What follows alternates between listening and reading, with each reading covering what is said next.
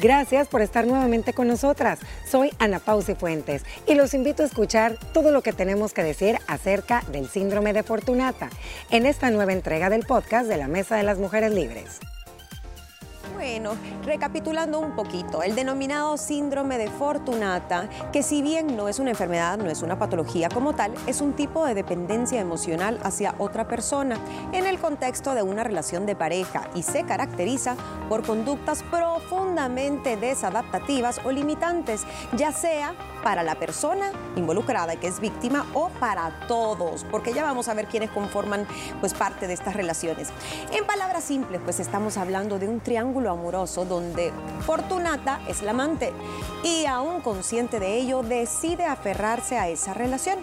Es sin duda un tema bastante delicado, como les decía, que merece ser tratado con mucha responsabilidad en esta mesa y con mucha objetividad. Y nos vamos a enfocar en la parte psicológica de quien actúa siguiendo este papel de Fortunata y cómo poder salir de esa situación de tanto sufrimiento, porque ninguna mujer en el planeta se merece ser la segunda opción de nadie ni el plan B. Para todos debería existir pues un amor verdadero sin tener que esconderlo, así que vamos a hablar de esto, porque si bien hay muchos escenarios, niñas, donde sabemos que hay mujeres sin escrúpulos, que no les importa eh, ser la amante o romper un hogar, hay muchas mujeres que sin saberlo caen en este tipo de relaciones porque es lo único que conocen o porque tienen que trabajar alguna herida de infancia no resuelta que las está haciendo atraer este tipo de relaciones tan destructivas. Hablemos de esto. Fortunatas por ahí que nos están viendo. Mucha atención. Yo nunca había escuchado que se les llamara las fortunatas. Porque a mí me suena afortunada y están lejos de ser afortunadas. A rueda de la fortuna, niña. Sí, sí. Yo nunca había escuchado tampoco, ni esa palabra, Gina, te voy a confesar. Fortunato. Yo solo en las novelas, niña. Yo nunca había escuchado ni el síndrome, es más, ni el nombre de, mujer como tal. Entonces, cuando tú hiciste referencia a que esto es de una novela clásica de la literatura española, me puse a hacer como un pequeño review y es bien interesante porque a pesar de que, bueno, esto fue a finales de 1800 que la escriben, hace una analogía en los cuatro principales eh, personajes. Fortunata, claro, es como todo lo que tú describís, pero también hay una Jacinta, que es la esposa, la fiel, la mujer eh, cohibida, una muñequita de porcelana, pero no es aquella mujer despampanante, eh, seductora y todo, y los esposos de ambas.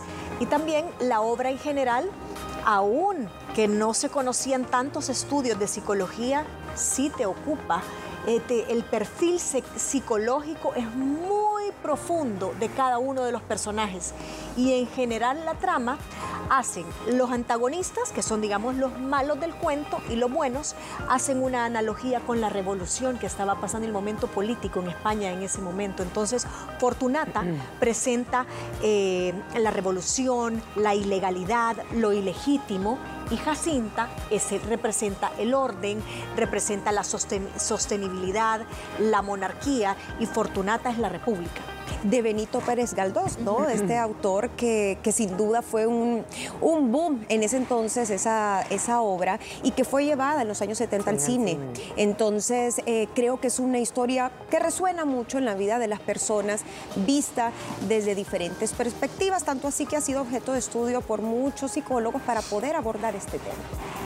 Mira, definitivamente a mí me llamó mucho la atención y yo me puse a indagar un poquito acerca de esa historia. Y si te pones a ver, pues en muchas series, niñas, en muchas telenovelas y en la vida real hay muchas fortunatas que van más allá, porque y va de la mano y lo platicábamos con el tema que, que llevábamos un poquito ayer. Muchos perfiles que ya vamos a entrar más a detalle con el tema psicológico que vamos a tratar en esta mesa, puede ser que sigan esos patrones de conducta heredados que te heredaron en esa maleta de equipaje que tú a lo mejor y, no querías y te tocó. ¿Qué quiero decir? Que a lo mejor y vienes de una bisabuela, de una abuela, de, unos, de una familia que ha tenido estos patrones de conducta, que es parte de lo que tú has vivido y has eh, visto crecer. Y platicábamos, Mónica y yo, y tú lo ponías, que también está el famoso síndrome. Tú lo pusiste ahí, pero yo lo escuché de Electra pero creo que es otro el que Edipo. Ahí no, ah, vamos a hablar de eso en las causas, nos vamos a esperar un poquito para cerrar esto, porque sí, Ana Pao trae eh, muy bien la idea de que esto es algo psicológico que hay que irnos para atrás y uno de los ejemplos de las causas es que podés haber visto este patrón en casa o según eh, Sigmund Freud, el padre del psicoanálisis, que hablaba del, complejo de Electra y el complejo de Edipo según sos niño o niña.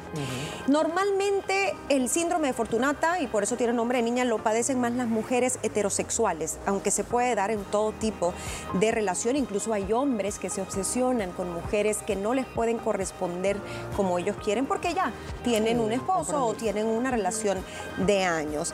Pero bueno, el Juanito, que es el protagonista, y no me acordaba del nombre, Juanito de la Cruz es la manzana de la discordia ahí, y Jacinta y Fortunata, pues ambas quieren ser la oficial. Tanto así que entiendo que Fortunata termina prostituyéndose y casándose, pero nunca deja de ser amante de Juan porque ella siempre tuvo la esperanza de que él fuera su amor. Y fíjate, Gina, que en esta descripción usted diría, bueno, entonces Fortunata igual a un amante. Tiene que tener ciertas características, porque mm. Fortunata no es la clásica que nos venden a veces en las novelas o en las películas, que es mm. esa mujer maquiavélica que hace todo, la leona que hace todo lo posible y las tramas y por, por quitártelo. No, o sea, él llega a la vida de ella, pero ella siempre tiene como tintes de sumisa. Mm. Es una mujer que eh, el Juanito, que la deja varias veces, le llamaban el delfín, la deja y regresa con Jacinta y ella siempre lo perdonaba y regresaba él a ella. No era la Fortunata la que decía, voy a volver a írselo a quitar. No, él regresaba y ella lo aceptaba. O sea, hay cierta especie de, sumisión, de, mujer no dolida, pero sí como que, bueno, es lo que me tocó y entonces yo lo obsesiva en el amor, como tú decías, o sea, obcecada con Juanito, pero no es que peleara y se lo tratara de arrancar literalmente a la otra con estrategias maquiavélicas. Como las típicas villanas de las novelas que mencionaba la, Napao. Vamos con las características. Básicamente se trata de una dupla codependiente, pero obviamente la chica aquí tiene las de perder porque ella no puede vivir sin él y siente que, aunque a veces eh, se siente culpable, que no está bien, dice que yo sin este hombre me muero. Hay una sensación de profundo enamoramiento hacia esa persona que es objeto del deseo. Hay idealización de este hombre. Mira, ahí mi pregunta es, por ejemplo, para poder diferenciar en la villana de telenovela que nosotros decimos, en una fortunata, en este ejemplo, ¿cómo sería? Pues una villana. O sea, una, la que vemos, la manzana de la discordia que nosotros vemos en una novela, en una serie, ¿cómo pudiéramos psicológicamente diferenciar a una fortunata de una que no es? Porque una. Que, que hace lo mismo porque una mujer, creo yo que si la vemos como la villana así malvada. Se sale con la suya y se va. No, y realmente, ¿cuál es la motivación de ese hombre? Puede ser un capricho, puede ser dinero, puede ser que sienta envidia de la otra mujer y dice, por fregar le voy a quitar al marido, o porque yo me voy a quedar con la fortuna de este hombre, porque muchas son cazafortunas, o simplemente un encaprichamiento. Aquí hay un escenario, y no lo traía aquí, pero yo lo escuché en un podcast. Un tipo de, mujer eh, fortunata puede ser aquella que le haya mentido a un hombre, la haya enamorado y que se, se, entera, ¿no? Que el hombre tiene a lo mejor hasta hijos. ¿Y cómo se sale de ahí? Si, ella ya hay una relación. y que yo creo que la Fortunata tiene, y no sé si es lo correcto decirlo, pero creo que la Fortunata tiene un poco de víctima un poquito, un, tintecito de, víctima. No es la clásica, como decimos, atendiendo a tu pregunta, o sea, la intención creo que es la diferencia. La fortunata no es que va tras ese hombre, sino que como que circunstancialmente, y la fortunata... Atrae ese tipo de hombres. No tanto que lo atraiga, pero no está en su psique, ella no está haciendo algo malo. Ella necesita ese, esa gasolina y ese combustible. Y la otra, que creo que la villana tradicional es, así va maquiavélico y quiero este objetivo, ya sea la fortuna o porque mi autoestima está baja o porque fue mi exnovio y yo lo quiero recuperar. La fortunata no es tan maquiavélica, la intención es más de su debilidad psicológica, de codependiente. Y la otra tiene otro perfil más de trepadora. Claro, que, que, vas con dolo y no te importa el sufrimiento. A la fortunata sí le importa el sufrimiento de la otra pareja y, llega, y llega a sentir hasta empatía y sentimientos de culpa, pero no sabe cómo salirse de ahí porque ama genuinamente a ese hombre. Vamos a cerrar este punto. Profunda lealtad y abnegación. Lo que decíamos. Lo que le pida el hombre lo hace. Lo hace porque dices que sí, es tan bueno, se lo merece y él me ama, entonces yo voy a sufrir.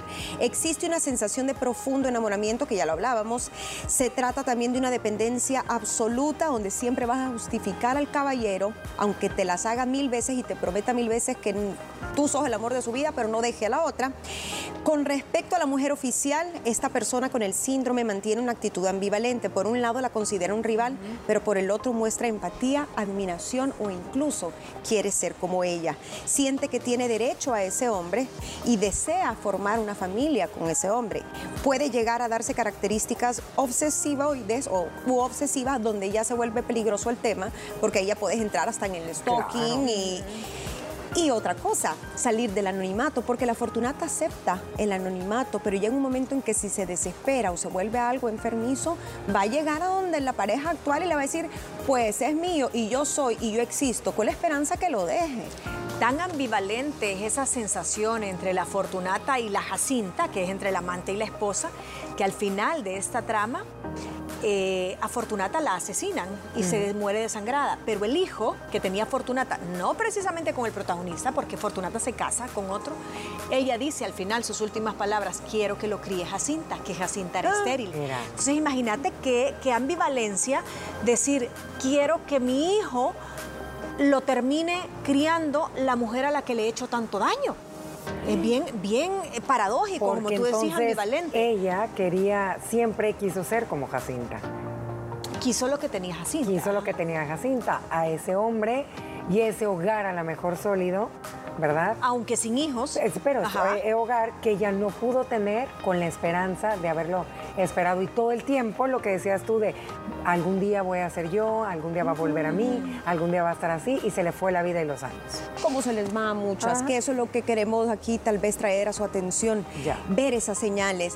Ya vimos cómo piensa y cómo actúa esta mujer, pero vamos a entrar ahora sí a las posibles causas que hablábamos. Ana Pau mencionaba este, este síndrome, yo no sé si llamarlo síndrome o complejo de Edipo o de Electra, que es una de ellas, pero hay más, es bien profundo. Regresamos con eso. Ya volvemos con más de este interesante tema después de la pausa. A continuar hablando de este síndrome de Fortunata. Queremos leerle sus opiniones. Básicamente también es llamado el síndrome del amante. Esta mujer que espera toda la vida ser la oficial y muchas veces se queda en el camino. Yo diría el 100% porque el punto de esta plática es que son mujeres que no logran tener esa relación con la que sueñan porque siempre, siempre está la sombra de alguien que es oficial. Llámese pareja de años, llámese eh, novia, esposa, incluso hay familias entonces toda la vida se quedan abajo, se quedan atrás de esa otra mujer que sí es la oficial. Ya vimos cómo piensan, cómo son de idealistas muchas veces, cómo a veces son obsesivas, cómo a veces tienen inseguridades que las llevan a aguantar este tipo de manipulación, porque podemos hablar en otro programa justamente del caballero que se ve en medio de estas dos mujeres. ¿Cuál es ese perfil? Es un manipulador al final que obtiene lo mejor de dos mundos. Vamos a entrar a las causas, posibles causas, y dicen que no se puede hablar de una, de dos ni de tres, sino que hay causas psicodinámicas y también muchas veces patrones de, personalidad y cognitivos con los que ya naciste. Mira, vamos a empezar con esta tendencia masoquista. Ay, sí, hay gente que le gusta, sufrir. Te gusta sufrir. La otra que hemos dicho siempre en todas las mesas, una baja autoestima, inseguridad y necesidad de ser aceptada. Pero a ver, aquí no entiendo bien. ¿Necesidad de ser aceptada?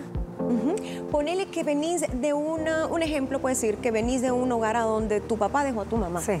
Y tu mamá no superó ese trauma y nadie me quiso y, la niña vino escuchando de tu papá no me quiso, no me quiso, me hizo esto, esto. Entonces la niña muchas veces dice, uy, a mí no me va a pasar eso yo voy a encontrar a alguien con el perfil de mi papá que sí me va a querer y me voy a autodemostrar que a mí no me deja. Aunque esté aceptada a nivel de pareja, no aceptada a un nivel social. Así es, emocional. Porque a nivel social creo que siempre va a tener el rechazo. Así es. Pero está buscando esa carencia eh, paterna de alguna forma. Emocional. El otro es reflejo, lo que platicábamos ahorita del complejo de Edipo, o viene siendo el de Electra, no resuelto que provoca una atracción hacia personas casadas como el progenitor del sexo contrario y rivalidad con mamá. El complejo de Electra, lo platicaba con Moni, es cuando esta mamá e hija la hija ve a la mamá como una rival y está compitiendo todo el tiempo por el amor y la atención del papá. Imagínate qué interesante es duro, niñas. Yo no sé si se cumplirá, porque ese es bien Freud, ¿verdad? Pero, pero es cierto que a edad temprana las niñas son como bien pegadas al papá y muchas veces hasta lloran o le quitan la mano a la mamá o no les gusta que el papá bese a la mamá, vaya a ver TikTok. Entonces podemos decir que en cierta edad hay cierta competencia, pero no es que la, niña odie a la mamá, pero la ve tal vez como una rival y es ese complejo, ¿no? Ajá, igual, bueno, entonces podríamos meter también el síndrome de Blancanieves, que es el mismo que, el que eh, competía con la, de, con la madrastra. Sí. Ah, bueno, Blancanieves, el despejito, espejito y la madrastra, y entonces el cazador viene y todo, también existe ese síndrome a donde hay competencia entre la hija y la, y la madre, en este caso la, madrastra. Podríamos, síndromes o sea, podríamos meter los tres en la misma muchacha, pero al final todos los tres nos llevan a esa coincidencia, o sea, es una carencia o una mala gestión de cómo tenés que visualizar a esos patrones en tu vida, que es tu mamá y tu papá. Tenemos otro, y ustedes lo decían, son mujeres que han sido sometidas a una educación restrictiva y rígida. y de matriarcados. Muchas veces no hubo una figura paterna. paterna ahí. Entonces esa carencia, es más, me atrevería a decir que muchas mujeres que aceptan esta, esta situación en su vida es porque al final, sin saberlo, están buscando un papá. ¿Un papá? Sí. No, un marido. Un protector, ajá. Alguien que les recuerde también. Que les dé la aceptación, que les dé la admiración, que les dé el amor que no tuvieron. Eh, siempre esas tres letras A que las mujeres buscamos en la figura de un padre que tiene que tener aceptación, admiración y amor del padre hacia la hija. Y si no te lo da, lo buscas en una, en una figura de compañía. Y fíjense qué interesante está este punto, y ambas lo decían y hay que, hay que resaltarlo. A veces no ponemos atención lo que verbalizamos en casa y a veces cómo se les queda en ese subconsciente, como lo platicábamos ayer en el programa, a nuestras hijas, hablando en el tema de, este trastorno que se más con ellas, ¿no? Dalo todo por amor. Así es, Probablemente es lo que la niña vivió en infancia. Se sufre, el amor llora, el amor duele, el amor hasta el final. Entonces la niña está ahí. Y las novelas, niñas, las películas. Antes, hoy, hoy creo que sí han mejorado mucho. Las historias son más realistas, pero con la protagonista, niña, era cruz tras cruz para llegar a casarse con el hombre. Mira, ah, y en, el último, en el último capítulo nada más. se casaron en el último capítulo. Si acaso. La Talía cuánto no lloró, niña. Ajá. Y, uno dice, ay, pero es que eso es novela. Y las novelas se sacan muchas veces del drama cotidiano que vive una sociedad. Este síndrome de Fortunata es sacado de la realidad, por lo menos la fotografía de ese momento, de la España de ese momento. Y pasaron ciento y pico de años y seguimos viviendo muchas cosas similares. Claro, y aquí dice algo, híjole, clave. Dice, ellas se quedan en el amor romántico. O sea, son soñadoras, están fantaseando en ese amor romántico, en eso que todo es lindo y perfecto. Cuando la Fortunata se vuelve la oficial, se le cae todo ese teatrito. Porque el amor idealista, el amor romántico, el amor. Todo. Claro, cuando llega él, solo ser dos horas, qué bonito. Ella está preciosa, ella tiene la casa nítida y todo. Y la Jacinta es la que la encuentran con los pelos parados. Entonces, ese idealismo de ese amor solo es un pequeño extracto de un par de horas que le dedicas a esa amante. Es bien fácil estar al 100% en ese mundo eh, de ideal. Esa para mí es, es, la clave muchas veces. Y lo mismo va para los caballeros que tienen esta doble vida. Qué bonito es ver a alguien de fin de semana, pero los problemas financieros no se, no se comparten. La mujer nunca se llega a quejar eh, de los hijos, que no hay hijos, de la crianza. Entonces, todo es como un noviazgo bonito. Claro, nada más ahí ves a la fortunata el fin de semana y que a gusto. ¿Y quién está en tu día a día? Tu hombro para llorar en las buenas y en las malas. ¿Quién te aguanta? ¿Quién te aguanta? ¿Quién todo? Miren, en la otra. Y la última causa que dice aquí, dice reforzamiento cognitivo-conductual. ¿Qué quiere decir esto? La presencia del ser amado actúa como un reforzador inmediato. Algo que junto al miedo y evitación de la soledad provoca que se mantenga la conducta dependiente, el miedo a estar sola. El miedo a que nadie vea por ti, a que si no es él, no es nadie. Entonces imagínate que las fortunatas no se dan la oportunidad de conocer a un hombre que no esté comprometido, un hombre que no esté, eh, a un hombre que esté disponible, ¿me entiendes? Ellas siempre fijan sus ojos en los hombres no disponibles. Y esto yo lo escuchaba, fíjate, también en un podcast que decía una, una persona que estaba ahí eh, compartiendo su experiencia, es que no entiendo por qué me pasa cada vez que yo conozco a un hombre, salgo con él, pero luego me entero que está comprometido o está casado o tiene hijos, pero en al momento no me lo dice. ¿Por qué atraigo a ese tipo de hombres? Es el subconsciente, el subconsciente tiene, eh, te manda señales a una frecuencia donde tú no las notas, pero ahí están guardadas en un archivo, en una subcarpeta, y es como la energía, y cuando lo ves venir, se te, te atrae. Y ella decía, entonces soy una fortunata, era su pregunta. Fortunata sería quedarte en una relación prohibida.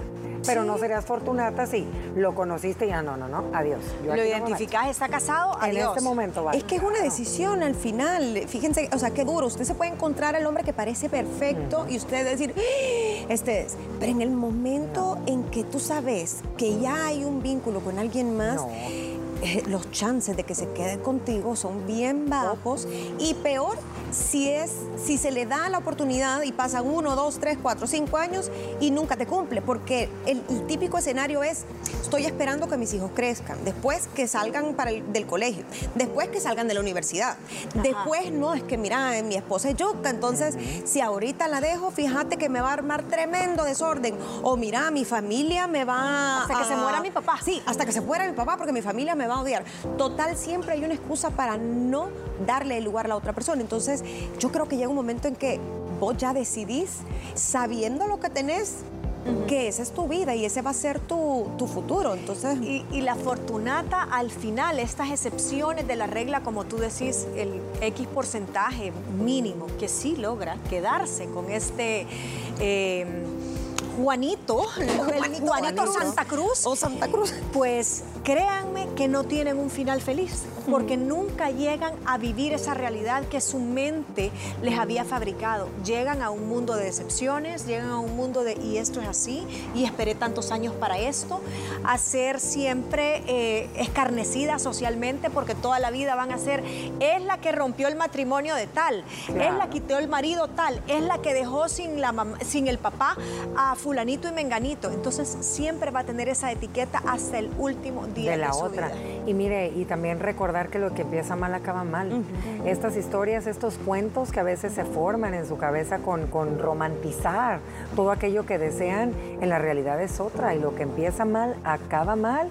Y recuerden que en esta vida todo lo bueno y lo malo se regresa. Y ayer platicábamos de algo bien importante y antes de finalizar esta mesa, creo que los patrones de conducta de las cadenas que mencionábamos ayer que vienen de generación tras generación. Si usted no quiere que su familia, sus hijas próximas que vaya a llegar a tener o sus hijos, las nietas, sigan ese patrón, rómpalo. Usted no permita, porque usted se está viviendo esto, sabe el daño emocional que no nada más se está causando usted misma, está causando también a otra mujer que no tiene nivel en el entierro. Entonces sí. Sí, hay que, hay que pensar también de dónde viene esto. Otra de las causas se hablaba de narcisismo, se hablaba de egoísmo, eh, pero también hay ciertas cualidades o atributos, entre comillas, no lo digo en positivo, sino en negativo, que hay que saber si se tienen. No solo tipo de personalidad dependiente que existe y se puede diagnosticar, sino que también personas con eh, esta distorsión de la personalidad que se le llama síndrome de personalidad límite, histriónicas, que viven en un, ajá, y que viven en una novela y de repente hacen cortocircuito y pierden total conexión con la realidad y llegan a cometer locuras. Hay muchos escenarios, sin importar cuál es el suyo, si usted siente que está siendo la fortunata, ponga mucha atención. Analice los pensamientos, creencias y mitos con los que usted ha crecido. ¿De dónde viene? Haga esa regresión de la que hablábamos para saber qué patrones está repitiendo, qué heridas de infancia tiene. Nunca es tarde para visitar un psicoanalista. Tome conciencia del problema y del sufrimiento que le causa a usted, sobre todo, y a las personas involucradas. Se trabaja, ¿saben cómo? En la desvinculación de la otra persona. Contacto cero queme esa foto, no le conteste el teléfono aunque le ruegue, ponga tierra de por medio. Y también se trabaja en la autoestima y la adquisición de independencia, tanto física como emocional e incluso a veces económica, porque aunque no lo crea el factor del dinero, así como mantiene parejas en el matrimonio, puede mantener esa dependencia a una relación extramarital por mucho tiempo, así que hay que ser autónomas. Con esto cerramos la mesa de las mujeres libres. ¿Qué te pareció el tema de hoy? No olvides sintonizar nuestro show de lunes a viernes por medio de la señal de Canal 6 a las 12 del mediodía. Y recuerda seguirnos en las redes sociales como arroba liberadas TCS. Mañana platicamos sobre los hijos únicos, ventajas e inconvenientes. No te lo pierdas.